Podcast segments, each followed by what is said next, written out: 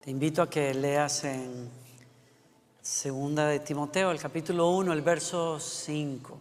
Segunda de Timoteo, capítulo 1, verso 5. ¿Sí? Por cierto, Gloriana y yo vamos a estar al final saludando a los de ustedes que están visitándonos. ¿Cuántos de ustedes están por primera vez hoy acá entre nosotros? Es un buen aplauso. Qué honor, gracias. Gracias por estar acá. Nos gustaría muchísimo poder saludarlos. Me acuerdo de tu fe sincera, dice el apóstol Pablo. Le escribe a su hijo espiritual, a Timoteo. Me acuerdo de tu fe sincera, pues tú tienes la misma fe. Y quiero que subrayes esto porque es importante. Hay varias palabras importantísimas que me, van a dar la clave para, para extraer lo que quiero que reflexionemos hoy. Tu fe sincera, uno. Dos, la misma fe que tuvieron primero o que primero estuvieron llenas tu abuela Loida, tu madre Eunice. Y sé que esa fe sigue firme en ti. ¡Wow! Me acuerdo, tu fe sincera, pues tienes la misma fe de la que primero tú estuvieron llenas tu abuela y tu madre Eunice.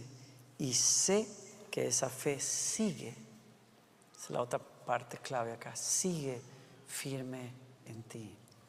Mm. Dígale que el pastor está predicando.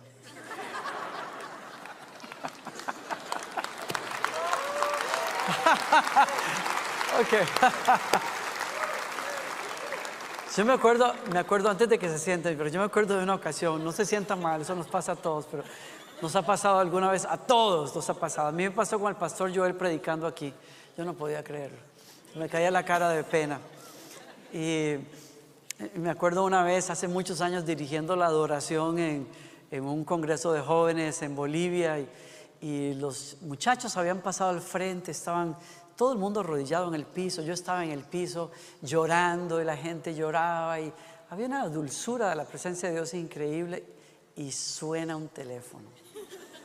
Y claro, a mí también me, me, me sacó, ¿no? Porque yo abrí los ojos y quise ver de dónde venía el sonido, porque uno quiere hacer que no mira, pero no termina mirando, hasta el director internacional de alabanza. Entonces abro los ojos y ¿qué creen ustedes? Que era, lo tenía yo justo al frente, así como tengo a Vivi aquí al frente mío.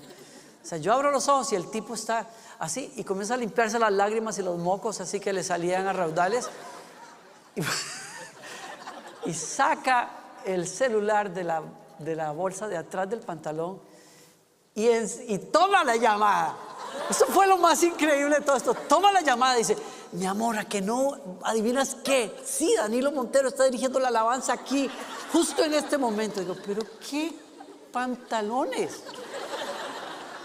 Nos bajó a todos del séptimo cielo hasta, bueno, pero a veces pasa usted tranquilo o tranquila, no se preocupe, no pasó nada, nada más quedó grabado para la posteridad. Ahora sí, bueno, pueden sentarse, es bueno estar aquí, ¿verdad?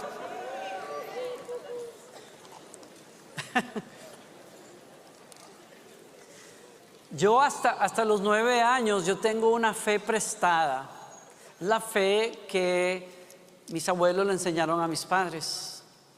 Y esa fe consistía obviamente en ir a la iglesia todos los domingos y celebrar ciertas fiestas anuales, religiosas, ¿no?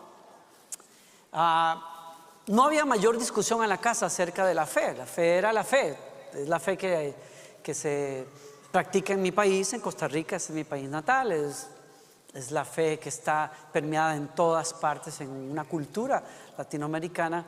Eh, pero era esencialmente la fe de, mis papás, no era mi fe. Yo nunca tuve tampoco tiempo de ponerme a, estudiar o analizar, quiero que sea o no mi fe, no, esa es tu fe y se acabó. ahí no hay opción, ¿no? Eso es una cuestión. Y mi abuela me lo recordaba cuando iba a la iglesia, ustedes se acordarán que alguna vez pues me fui con mis primos y la estaba pasando muy bien con ellos, contando chistes, eh, muy en silencio, en medio de el servicio, ¿no? donde no se pueden escuchar moscas volar así en un servicio de esto, ¿no? Y ahí estoy yo apagando las risas hasta que mi abuelita sacó su arma mortal. Tenía unos dedos de esos, mi abuelita era, era así pequeñita, imagínate, para que yo llegara pequeña, porque era pequeña, era pequeña, flaquita, flaquita. Era una así, parecía, ella parecía como un signo de interrogación, ¿verdad? Porque era flaquita y hasta encorvadita, así. Pero cuando sacaba esa arma mortal y yo vi ángeles cantar, cuando me puso esto en el brazo y torció así varios grados, se me acabó toda la risa de inmediato. Yo creo que la, había maneras de llamar la atención, por supuesto, y yo la, yo la entiendo ahora. Yo jamás haría eso ahora, pero bueno, o sea, era su manera de decirme, esta es la casa de Dios, hay que respetar, ¿no? Y bueno, era la fe de mis padres, era la fe de mis abuelos. Y cuando yo leo a Pablo hablándole al, yo diría que es el ser que él más ama en el mundo, porque si lees bien las, las, cartas del apóstol San Pablo, te vas a dar cuenta que él, él da gracias por muchos y habla del amor que tienes por muchos, pero cuando él habla de Timoteo, es como punto y aparte, es otro nivel. Él dice, no tengo a nadie que como él se ocupe de la iglesia, nadie. O sea, cuando ya él lo pone punto y aparte, uno se da cuenta, este muchacho es muy especial para Pablo es su hijo espiritual. Y cuando yo leo esto, me, sacude el corazón. Me sacude el corazón como cristiano, me sacude el corazón como padre, me sacude el, corazón como discípulo de Jesús, porque yo quisiera, sueño que la siguiente generación, no solo mi hija, sino la siguiente generación aquí, abrace la fe. Pero yo me doy cuenta que es una cuestión, es un reto muy grande. Porque claro, claro, a mí la fe me cambió la vida, el curso de la vida. O sea, estaba deprimido nueve años, papá se fue de la casa. Usted conoce la historia, alcoholismo, abuso, muchas cosas pasaban en casa. Yo estaba muy deprimido y me llegó la fe. En la prédica sencilla de dos chicas estudiantes del seminario bíblico que me hablaron de Jesús, el buen pastor, y, y creí el mensaje. Lo creí porque vi en ellas Quizás lo que Pablo dice que veía que tenían la abuela y la madre de Timoteo, estaban llenas de fe, estaban llenas de vida, estaban llenas de convicción.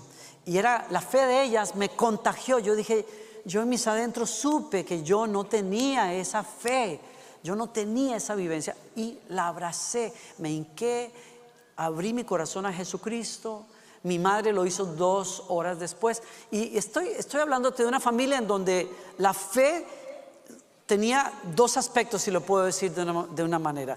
La fe concreta, objetiva, es la revelación de los profetas en el Antiguo Testamento y la revelación de Jesucristo descrita, registrada, explicada, interpretada por los apóstoles en el Nuevo Testamento. Esto se llama la fe. Y la fe en el ámbito cristiano es objetivamente basada en este libro, los cristianos creemos que podemos recibir perdón de pecados, un cambio de vida, un cambio de destino, de muerte a vida eterna cuando creemos en Jesucristo y caminamos en sus enseñanzas y abrazamos la fe.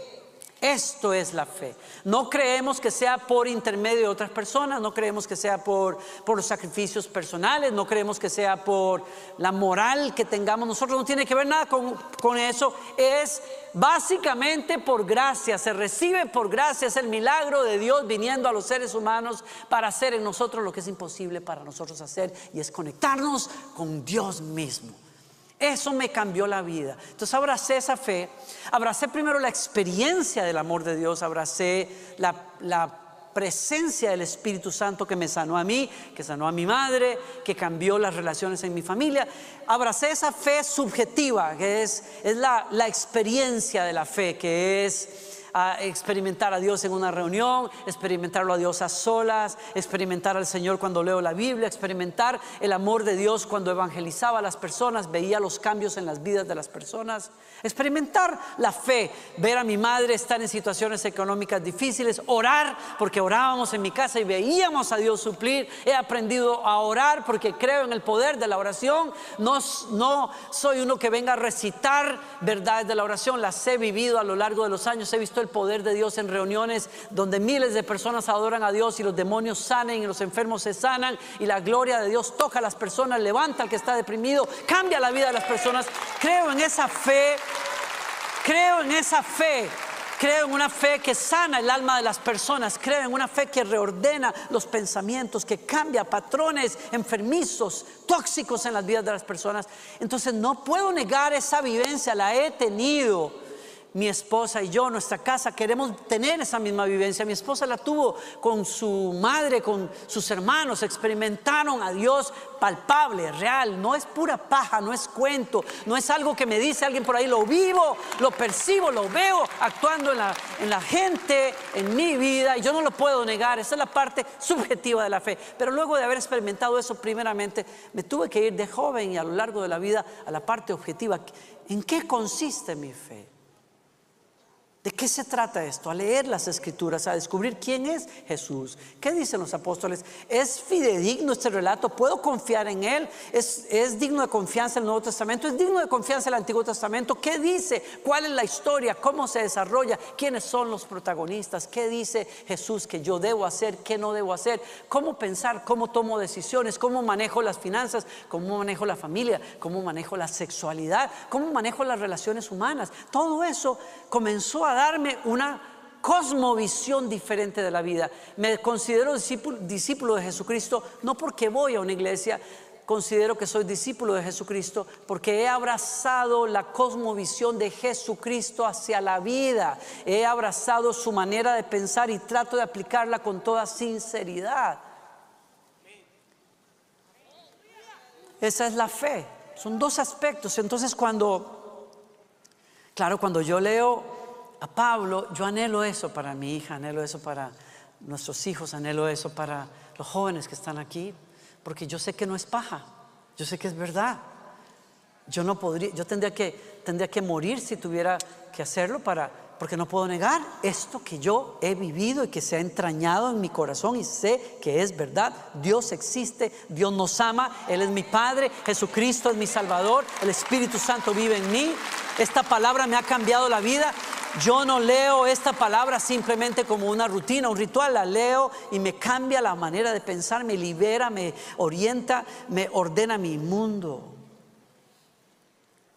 ¿Cómo no anhelar esto entonces para la generación que sigue? Pero soy sincero, no es fácil. No es fácil. Y por eso Pablo me, alienta porque me dice por dónde ir. Él dice, la fe tiene que ser sincera. Y la fe tiene que vivirse en la casa primero. Y la fe tiene que llenar a los padres primero, llenarlos al punto de que se vuelva contagiante la fe para los hijos. Tiene que ser el elemento de la aventura y de, la diversión, tiene que estar presente en, nuestras vidas a la hora de vivir la fe para que nuestros hijos también puedan abrazarla. Ellos tienen que verificar que es verdad, que no soy una persona afuera y otra adentro, que soy consecuente en lo que vivo en la iglesia, lo que vivo como líder, a lo que vivo en la casa, porque si no, no lo hacemos. Y por eso me llama la atención, tienes la misma fe que llenó a tu abuela y a tu madre y sé que esa fe sigue firme en ti. Y esa es la parte que nos toca. Pero esa parte final sigue firme en ti, no está en mis manos en cierto punto de la vida. Mi parte es vivirla, llenarme y transmitirla de una manera correcta a la generación que sigue. ¿Cómo será que uno hace eso? ¿Cómo se puede hacer? Encuentro otro pasaje en la Biblia. Chicos que están aquí, presten atención. Cuando uno habla, yo trato de que lo que hablemos sea la inspiración de la palabra eterna de Dios y no las opiniones de Danilo Montero. Y esta fue la orden que el Señor a través de sus profetas le dio a Moisés. Le dijo, apréndanse de memoria estas enseñanzas, mediten en ellas, escríbanlas de tal modo que puedan atarlas a sus brazos y colgarlas sobre su frente para que en todo momento puedan recordarlas. Escríbanlas también en las puertas de su casa y en los portones de las ciudades. Enséñenlas a sus hijos en todo momento y en todo lugar. Y entonces yo creo que la instrucción de Dios a los hebreos puede ser un buen modelo, para ti y para mí si queremos vivir la fe. Primero que nada, si yo quiero vivir la fe, tengo que llenarme de ella, tengo que, que incorporarla a mi ser interno. Y por eso la escritura dice, primero la vivimos, ¿cómo? La escuchamos y la internalizamos después. No es escuchar, Muchas personas pasan años escuchando predicaciones en una iglesia, pero cuando toman decisiones, todo el mundo pregunta, ¿y ese va a la iglesia? ¿Por qué? Porque es una contradicción. O sea, ha escuchado mucho, pero no ha internalizado nada. ¿Y cuál es, qué es lo que Dios nos pide que hagamos? Memorícenla. ¿Por qué? Porque al tener que memorizar la repetición te va a provocar que internalizar. ¿Qué dice esto? ¿Por qué lo dice? ¿Cómo yo lo puedo vivir? ¿Qué quiere decir para mí? Esas son las preguntas que te tienes que hacer cuando escuches una prédica. Y son las preguntas que tienes que hacerte cuando lees la Biblia. ¿Qué significó eso para los que recibieron ese mensaje? ¿Qué significa para mí hoy? ¿Cómo lo puedo aplicar? Luego dice, dice la escritura aquí, cuélgalas en la frente. Es decir, lo que hablé temprano, yo tengo que forjar una cosmovisión de la vida, de las finanzas, de la sexualidad, basado en lo que leo en las escrituras. Yo tengo que crear una filosofía de vida, una filosofía de trabajo, basado en lo que he aprendido de Jesús. Yo tengo que mirar a Jesús, ver cómo Él trata a las personas, cómo trata a la mujer, cómo trata a sus discípulos, cómo trata... Y entonces yo emulo eso y, al hacerlo yo creo una filosofía de vida cristiana. Pongo, cuelgo sobre mi frente. Ahora, usted dirá, pastor, ¿usted, ¿sabía usted alguno que, que eso es literal? Sí, sí, los judíos ortodoxos escriben escritura, la memorizan y luego la cuelgan sobre unas cosas en su frente y eh, en correas de cuero la cuelgan en sus brazos, literalmente, y la ponen en la entrada de la casa. Sí, pero yo te estoy hablando del principio detrás de eso, porque uno puede hacer todas esas cosas, pero no ponerla en el corazón. Cuando yo leo, cuélgala sobre tu frente, yo creo que Dios me está hablando la verdad, tú tienes que analizarla, tienes que recibirla, tienes que creerla, tienes que interpretarla, y eso se convierte en tu forma de vivir y de pensar. Átalas en los brazos. ¿Qué quiere decir? Que lo que oigo predicar y lo que hablo y lo que memorizo y lo que leo, lo aplico. Yo trato de vivir las escrituras, los principios de las escrituras. Trato de que se vea una coherencia entre lo que oigo y lo que digo con lo que yo estoy viviendo. ¿Alguien me sigue aquí? Luego dice, escríbelas en casa y en la ciudad. O sea que vuelvo a lo mismo, somos, somos congruentes. Yo vivo de una manera como cristiano en la casa, como esposo, como padre, como hombre de negocios, como sea. Y eso lo llevo como un testimonio a la ciudad, porque la ciudad de Houston, la familia, la escuela, la universidad necesita el testimonio de personas que no solo son bla, bla, bla, sino que hablan porque viven la fe de una manera poderosa. ¿Alguien me sigue? Somos testigos de esa fe. Entonces la fe marca la casa, pero marca también la ciudad. Marca el negocio. Y la última parte, si estamos viendo, estamos hablando de cómo, cómo vivimos la fe, cómo la pasamos. La última parte, según la escritura a los hebreos es enséñala a tus hijos en todo momento. O sea, usa la, la vida como un salón de clases y comparte, usa cada experiencia, desde la cena o el desayuno, al paseo, a las vacaciones, a los retos, a las enfermedades, a los éxitos. Úsalo todo como una buena excusa para enseñarle a tu hijo qué dice Dios, cómo Dios piensa. Esa es la gran oportunidad. Ayúdale a tu hijo a tener una base crítica para analizar la cultura.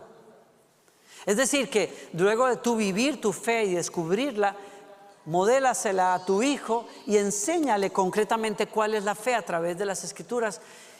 Y luego al hacerlo, trata de sentarte con él a conversar y a dialogar, a que haga preguntas, a hacerle preguntas. ¿Para qué? Para crear en él un criterio que le ayude a vivir la vida después cuando él esté solo. Y ese criterio tiene que ver con darle la capacidad de ser crítico ante una sociedad hostil a la fe como es la nuestra. Que por más que ustedes me digan, señores, por más que usted me diga, pero ¿qué es eso de que la fe es hostil a la sociedad? Si esta es una sociedad tolerante, eso no es cierto. Esta sociedad es cada vez más hostil a la fe cristiana, a todo lo que es Biblia, a todo lo que es Cristo, es hostil. Y yo necesito enseñarle a mis hijos a analizar esa cultura, no a bebérsela sin siquiera pensar por qué se hace lo que se hace, por qué se dice lo que se dice, por qué la gente está siguiendo esta moda, por qué la gente oye esa música, por qué la gente vaya, por qué la sociedad va en esa dirección. Yo necesito enseñarle a mis hijos, analiza, no te lo comas todo. Piensa qué te conviene, qué no te conviene y por qué. ¿Están aquí todavía conmigo? Claro, el problema es, el reto más grande cuando digo esto, y aquí voy a aterrizar, ¿qué vine a decir? El reto más grande aquí es que cristianos comprometidos, que quieren llevar las cosas de Dios al pie de la letra, serios con Dios, que quieren hijos también así, pueden terminar eh, interpretando la relación con sus hijos como la de un profesor con sus estudiantes en una clase de seminario bíblico, aleluya, porque aquí la Biblia, aleluya. Aquí bebemos Biblia, comemos Biblia, dormimos Biblia, todo es Biblia, gloria a Dios, todo es Biblia aquí. Y todo es pecado, todo es malo, aleluya, el infierno y los que... Y esa parte nos gusta mucho cuando somos como muy serios con las cosas de Dios. Pero esa es la peor manera de querer transmitir la fe a la siguiente generación. Porque usted no tiene soldados en la casa, usted tiene hijos y usted no tiene estudiantes, usted tiene hijos.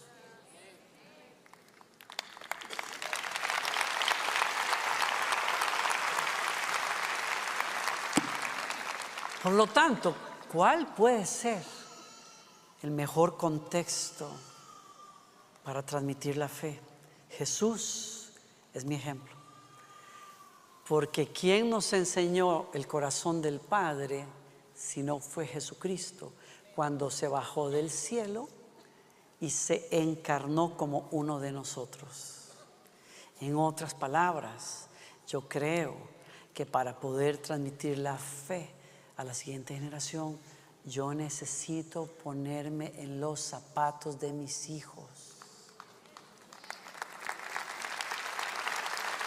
Yo necesito bajar al nivel donde Él está una y otra vez, pensar como Él piensa y tratar de analizar como Él pudiera percibir las cosas, porque si no, no la logro.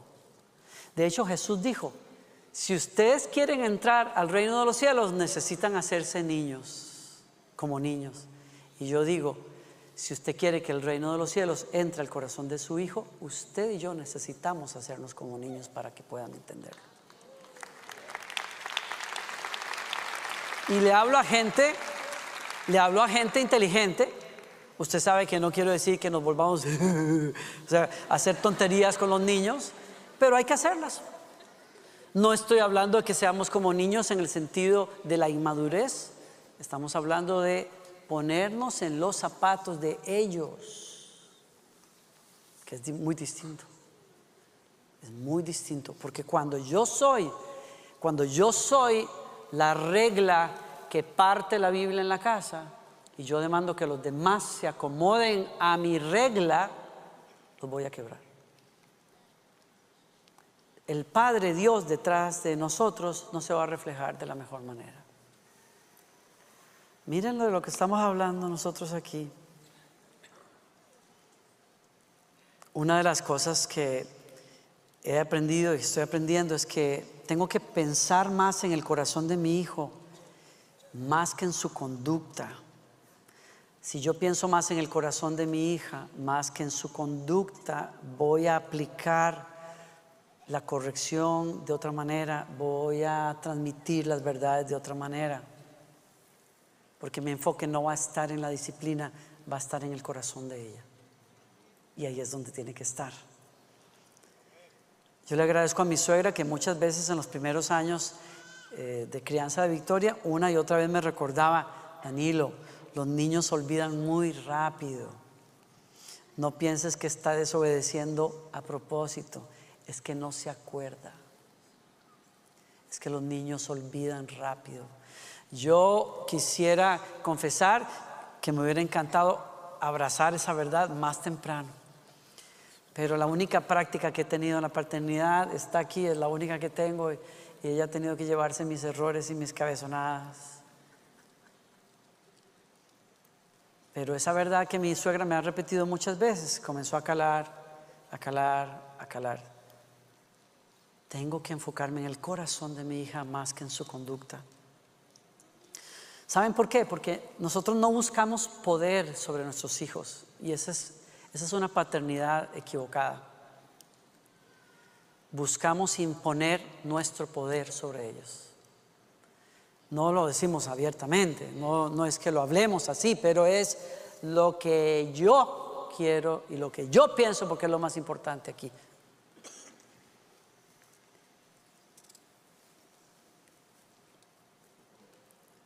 Leía un autor que decía, el poder puede controlar la conducta por un tiempo, pero solo el cortejo puede producir un amor sincero el cortejo. Yo pensaba que el cortejo es algo que, que los hombres vivimos cuando estamos queriendo conquistar el corazón y el amor de una mujer. Y eso fue lo que me cautivó de este autor. Hablaba del concepto no entre enamorados, sino viniendo de padres hacia hijos. Padres que saben que para poder llegarle al corazón de sus hijos y ver cambios genuinos, necesitan enamorar el corazón de sus hijos.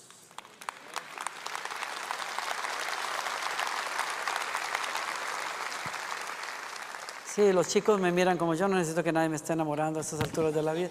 No, lo que quiero decir es ganar tu corazón, ganar tu corazón, ganar tu corazón, establecer un vínculo fuerte, rico, Porque nuestra meta en la crianza no es la obediencia. Nuestra meta es conquistar el corazón. Nuestra meta es conquistar el corazón. ¿Y saben cómo se conquista el corazón? Con el tiempo que invertimos con ellos. La camaradería, la convivencia puede lograr ese vínculo. ¿Alguien me sigue aquí?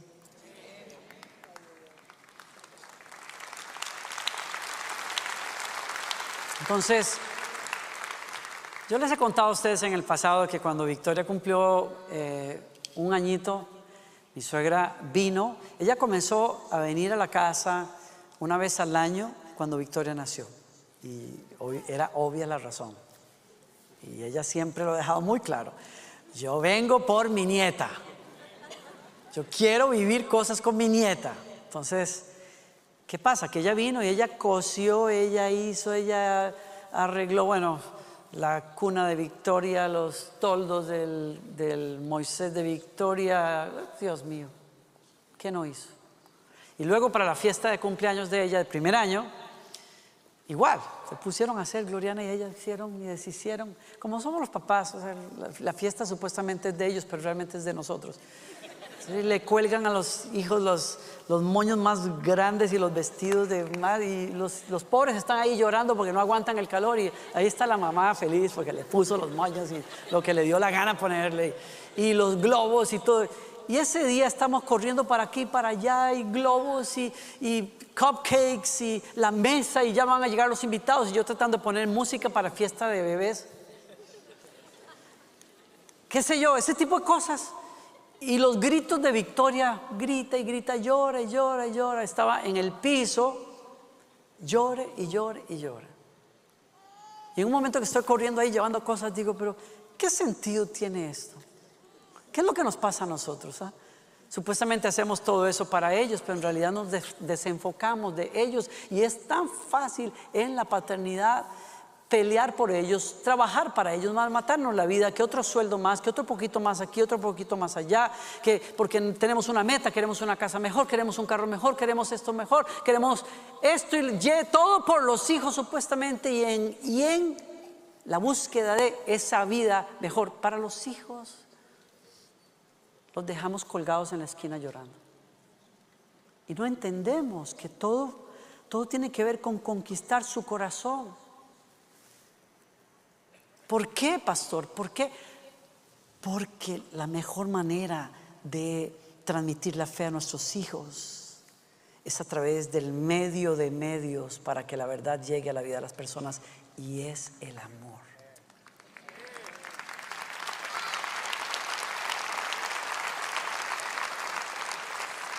Hay otro autor que leí y voy a terminar aquí con esto diciendo, es posible reformar la conducta sin cambiar el corazón. Sí es posible. Pero la obediencia sin el corazón es letal para el desarrollo de una fe auténtica. Usted puede hacer que su hijo venga a la iglesia. Usted puede hacer que su hijo se vista como cristiano. Usted puede hacer que su hijo ande con la Biblia como antes, antes era yo con la Biblia y la pandereta. Usted puede hacer que su hijo o su hija se vista de cierta manera, actúe de cierta manera, porque los cristianos, te puede lograr todo eso. Pero si no conquistaste el corazón con el amor, la verdad no va a llegar a donde tiene que llegar.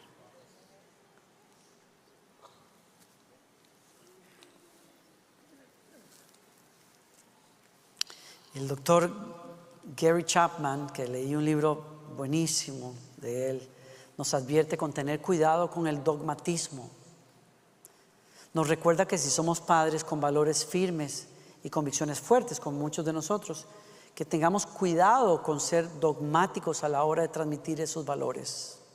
Él dice, sin embargo, los valores se pasan mejor a la siguiente generación no con dogmatismo, sino con el diálogo y el ejemplo. Y él termina este capítulo diciéndole, permita a sus hijos observar tu vida y podrán ver qué es lo realmente importante para ti. Permíteles hacer preguntas y darles respuestas honestas. Esa será su mejor probabilidad o posibilidad para internalizar tus valores. Porque a la postre, a la postre, tus hijos van a llegar a ser adultos y tus hijos van a tomar sus propias decisiones y tus hijos decidirán si tu versión de la fe la compran o no. Y eso tú no tienes poder sobre eso. Tú no tienes control sobre eso. Tú no puedes coercionar eso. Así como yo no puedo aquí obligar a nadie a que tenga un encuentro con Jesucristo porque yo eso no lo puedo producir. Yo predico lo que hizo en mi vida, yo predico lo que dice la Escritura y al final el milagro de que alguien aquí diga yo necesito esa vida, solo lo puede hacer el Espíritu Santo. Y lo mismo es con tus hijos. Ahora, yo creo, yo creo, yo creo que mi tarea, mi tarea es, yo no necesito chicos hijos que, que practiquen la vida cristiana como yo la entiendo. Yo oro que ellos tengan un encuentro íntimo con Jesucristo y que ellos quieran ser discípulos de Él. Y si fuera así, yo espero darle la herramienta para que, para que viva ese milagro. Porque creo que es un milagro. Creo que es la mejor manera de vivir. Creo que es la mejor manera de vivir. Pero yo no puedo forzar eso. Yo no puedo coercionar eso. Yo tengo que soltar las manos y confiar, Señor, tú sabes cómo lo haces. Porque tú trataste conmigo a los nueve años. Y yo sé que es real y a mí nadie me puede decir lo contrario. Y esta vida, esta vida ha sido buena y maravillosa. Y yo quiero compartírsela a todo el mundo. Y por eso estoy aquí. Pero yo no puedo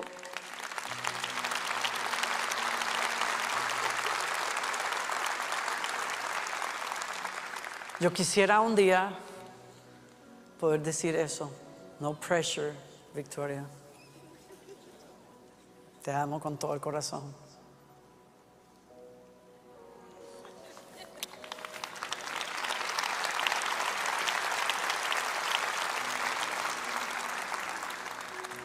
El cristianismo tiene una esperanza y es que gente con fe sincera, contagiante, vibrante,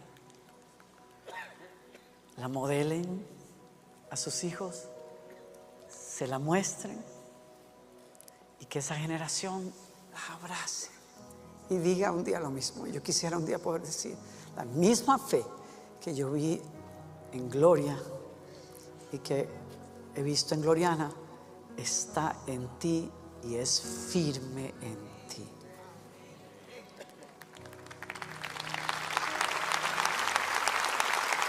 Y mi única invitación, mi única invitación a ustedes padres es no se enfoquen en las reglas, no adoren las reglas, establezcan parámetros inteligentes, claros, bíblicos, pero no adoren las reglas, porque las reglas hay que estarlas ajustando constantemente. No adoren las reglas. Conquisten el corazón de esos chicos. Pasen tiempo con ellos. Pónganse de cuatro patas si es necesario. Píntense la cara si es necesario. Ríanse de lo que no les hace gracia a ustedes. Vean programas que solo a ellos les hacen gracia. Métanse en los juegos. Yo todavía no he podido, mi amor. No, los juegos electrónicos no son los míos. Yo, le digo a ella, Victoria, ¿para qué quieres que yo juegue contigo juegos electrónicos? Te voy a estar atrasando. Ella termina soltando su iPad y dice, mire, papá, si hace así, mira, así de fácil se salta de aquí a allá. Dios mío. Pero nos toca, nos toca hacer la de Jesús, encarnar al Padre poniéndonos en los zapatos de ellos una y otra vez, una y otra vez, una y otra vez, hasta que Jesús se encienda. Y cuando la vivencia venga por la misericordia de Dios, sea estando en casa, o sea cuando yo no esté en casa, bendito Señor, que ellos se vuelvan también gente que proclama la verdad. Amén. Amén.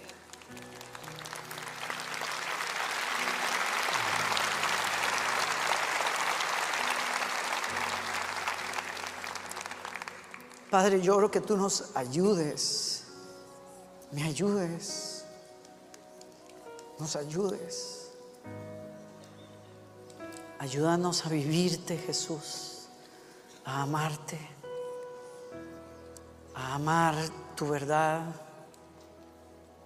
Ayúdame a vivirla, ayúdanos a vivirla. Ayúdanos a hacer de nuestras casas salones de clase, pero no, no en el sentido formal, sino en el principio. Queremos hacer discípulos para ti, Señor. Pero te entregamos esta generación que viene. Tienen cualidades, retos y también tienen debilidades que quizás no eran las mismas nuestras. Pero te los ponemos en tus manos hoy, Señor, y te pedimos, revélate a ellos, Señor. Revélate a ellos, Señor. Tócalos, encuéntralos, porque somos testigos. A muchos de nosotros nos, encontraste muy pequeños.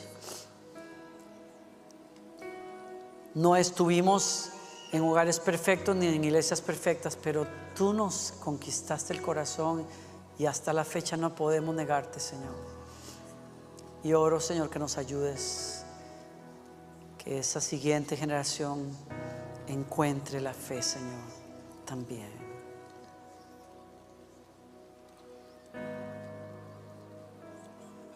Antes de terminar esta, esta tarde, mientras usted tiene sus ojos cerrados, quisiera darle a algunos aquí la oportunidad que me dieron a mí un día de pedirle a Jesucristo que perdonara mis pecados y que entrara a mi corazón. Experimenté ese cambio y hoy sigue cambiándome. Es el punto de partida para alguien que quiere ser discípulo de Jesucristo. Hay muchos rollos, podemos hablar más después, pero la clave para que tu vida y tu familia encuentren un rumbo distinto de donde tú sabes que van ahora es un cambio en ti primero. Y si quieres ese cambio, quiero hacer esa oración por ti y contigo. Te invito, ponte de pie donde estés si quieres hacer esa oración. Te quiero guiar en este encuentro con Jesús.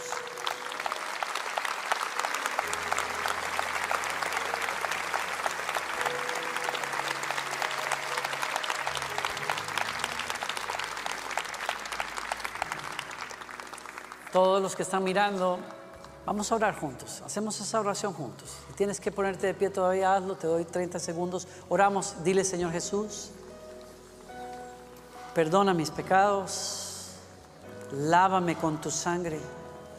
Yo te confieso hoy como el Hijo de Dios que murió en la cruz por mí, que resucitó al tercer día, está sentado en gloria.